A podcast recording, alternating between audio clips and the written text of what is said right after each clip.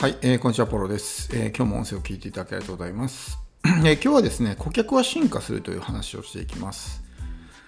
まあ、あの、このポッドキャストでもそうですし、YouTube でも、あの、ちょいちょい僕はですね、いろいろ言ってるんですけど、あの、アクセスって数よりも質の方が大事ですよってよく言ってるんですよね、僕は。まあ、特にこうブログとかをねやってる人ってアクセス数をすごく気にすることがあると思うんですけど今月はね何万 PV でしたとかもしくはね何万 PV 達成みたいな感じでまあその数を指標にまあその価値を判断してるみたいなことが多いと思うんですけどもちろんまあ大いに越したことはないんですけどやっぱり質が伴ってないと数が増えてもあんまり意味がないんですね。まあ、あのよく例に出しますけどこうツイッターで例えばフォロワーが1万人いますということで、まあ、つぶやいてもでもいいねが1つか2つしか押されてないみたいなだからあとの9000何何人ってのはもう興味がないわけですよそのツイートに。でそういう自分に興味のない人が何千人何万人いようが意味がないわけですね。ただのハリボテみたいな感じなんですよ。だからアクセスっていうのはもちろん数も重要ではあるけども質がやっぱり伴ってないと意味がないんですよ。であのとにかくこう情報発信をする時あの、まあ、にねこう駆け出しでまだそんなにこう歴が浅い人とか、まあ、ブログが弱い人とかは、まあ、特にそうなんですけど、まあ、YouTube とかポッドキャストでもいいですよ。情報発信をしてる人っていうのはあの数を狙うことよりも一人でもいいから強烈なファンを作ることを意識した方がいいんですよね。数の理論ってあのなんていうんですか。数で勝負するタイプのそのビジネスって絶対に大手が勝つようになってるんですよ。その普通の何んですかリアルビジネスというかオフラインのビジネスでもそうだし他のオンラインのビジネスでもそうなんですけど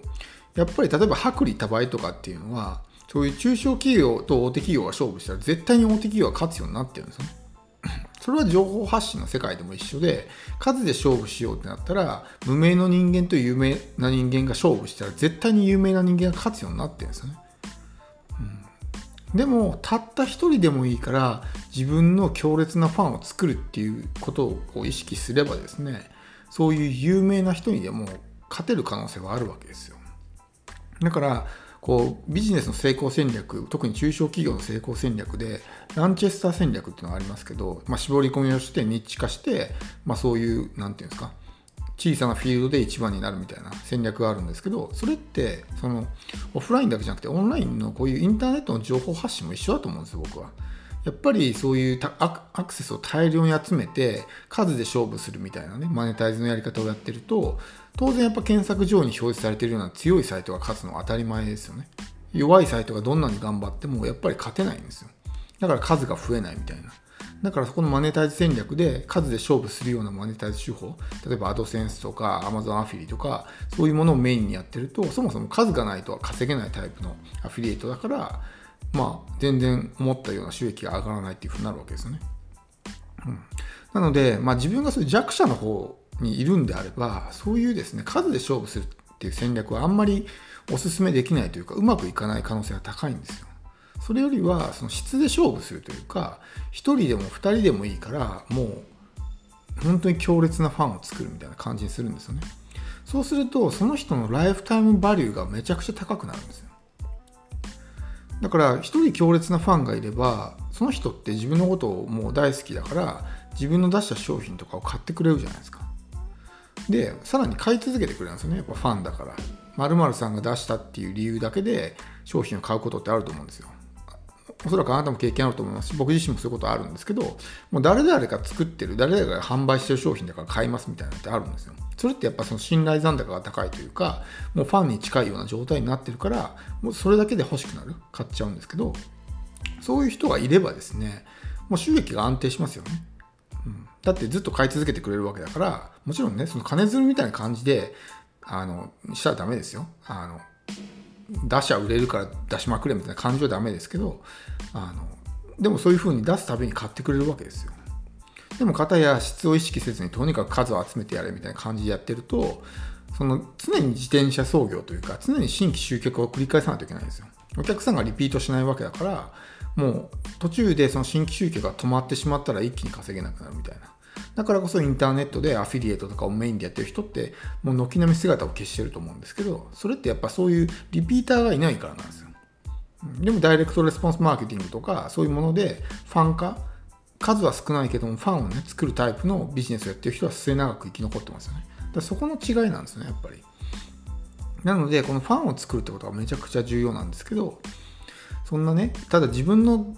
ブログを読むとかね、まあ、こうポッドキャスト聞くとか YouTube 見る人ってファンになったところで大してお金持ってないんじゃないの？みたいなふうに思うかもしれないですよ人によっては。だって自分がねもしそんなに稼いでないんだったらそういう人の話を聞くのってお金持ちじゃないじゃないですか基本的には。だったらそういう人がファンになっても大して稼げないんじゃないの？みたいなふうに思う人もいるかもしれないですけど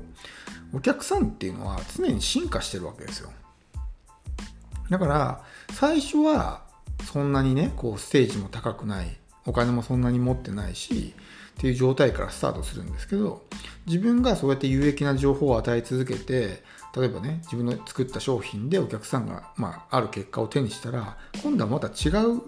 ステージに行くんですよ。だからお客さんってそのニーズとかウォンツって一つだけじゃないんですよね。例えばブログを始めたばっかりの人はじゃあどうやったらブログのね例えば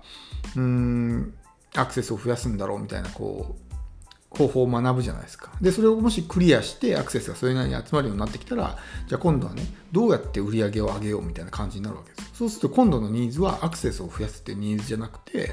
じゃあコピーライティングを学んで制約率を上げようみたいなニーズになるわけですよ。で制約率が上がりましたと。で、そこからでも継続しませんみたいな風になると、じゃあどうやったらね、お客さんがリピートするんだろうみたいなことを考えて、じゃあマーケティングを学ぼうっつって。で、じゃあダイレクトレスポンスマーケティングを学びますみたいなね、リスマーケティングを学びますみたいな風に、こうステージが変わっていくわけですよね。だから常に一定じゃないんですよ。だからその自分のファンの人が最初は本当に超初心者で全然ね、まあその買ってくれる商品もしょぼい商品しか買ってくれないっていうかね、まあ本当に初心者向けのものしか買わなかったとしても、その人がこう成長することによって、どんどんこのレベルが上がっていくわけですね。そうすると自分の出す商品のクオリティも上げていかないといけないし、クオリティが上がれば当然その商品単価も高くなるので、利益も大きくなっていくんですよ。だから最初に集めたリストがずっとね、こう、まあその終わりまで同じステージにいるかっていうとそういうわけじゃないんですよね。だからこそそのファンを作るっていうのはすごく大事なんですよ。うん、自分にファンがね、一人できたところで、この人ファンになってもな、みたいな風に思う人も中にはいるかもしれないですよ。でもその人が今後どうなっていくかってわからないと思うんですよね。ひょっとしたら自分よりもね、めちゃくちゃすごい成功者になってくれるかもしれないじゃないですか。そしたらすごいことだと思うんですよ。私が成功したのは〇〇さんのおかげですっていう風にね、紹介してくれたらもうそれだけで自分はもうめちゃくちゃ大きなメリットありますよね。そういう人にならないとも限らないし、そういうふうに自分のね、まあ、お客さんとかクライアントさんのことを信じてると、本当にそういうふうになっていくんですよ。だから、なんて言うんですかね、その、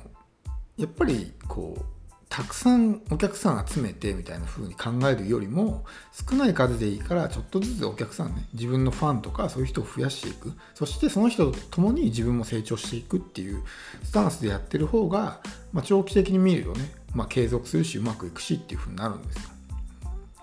なのでまあ、うんまあ、多くの人がねやっぱりこう数字とか目に見えるものばかりをですね追い求めてしまう傾向があるのでもっとこう根本に迫って本質とかまあそういうものをですね見るようにすると結局何が重要なのかってことが見えてくると思うんですよ。うまくいってる人のビジネスを研究してみるとやっぱりその、まあ、大手企業を除いてねあのまあ、中小レベルとか個人レベルでうまくいってる人を研究するとやっぱりそういうファンとかそういう人がいっぱいいるんですよ。もう絶対に商品を買ってくれるとかね。でしかもそのその人が他のお客さんを連れてきてくれるみたいな風になってるわけですよ。そうするとやっぱビジネスって安定するじゃないですか。でもうまくいかない人ほどこう目先の利益を追い求めてこうもうテイカーになってねとりあえず売り売りまくってやろうとかね買わせてやろうみたいな感じでお客さんも金づるとしてしか見てないみたいな人もいると思うんですよ。そういう人ってうまくいってないじゃないですか。やっぱり。短期的に稼いですぐ消えるみたいな感じになっちゃうんでやっぱり根本を見ないといけないですね、うん、なのであの質だけ追い求めてそんな一人二人あのファンができたところでしょうがないわってね思うかもしれないですけどその人がめちゃくちゃ成長して大化けして億万長者になったらもうその人一人だけでも自分は食っていけるかもしれないじゃないですか。コンサルします。1回1000万円です。はい終わりです。それだけでも年収1000万円ですよ。そうともならないとも言い切れないからやっぱりそういう人はね仮に1人とか2人でやったとしてもそういうふうにならないとも言い切れないわけだからそんなファンがね1人2人いてもしょうがないから自分はもう月間何十万アクセスが欲しいんじゃみたいなふうに考えるのはちょっとねうんどうかなっていうふうに僕は個人的には思うので、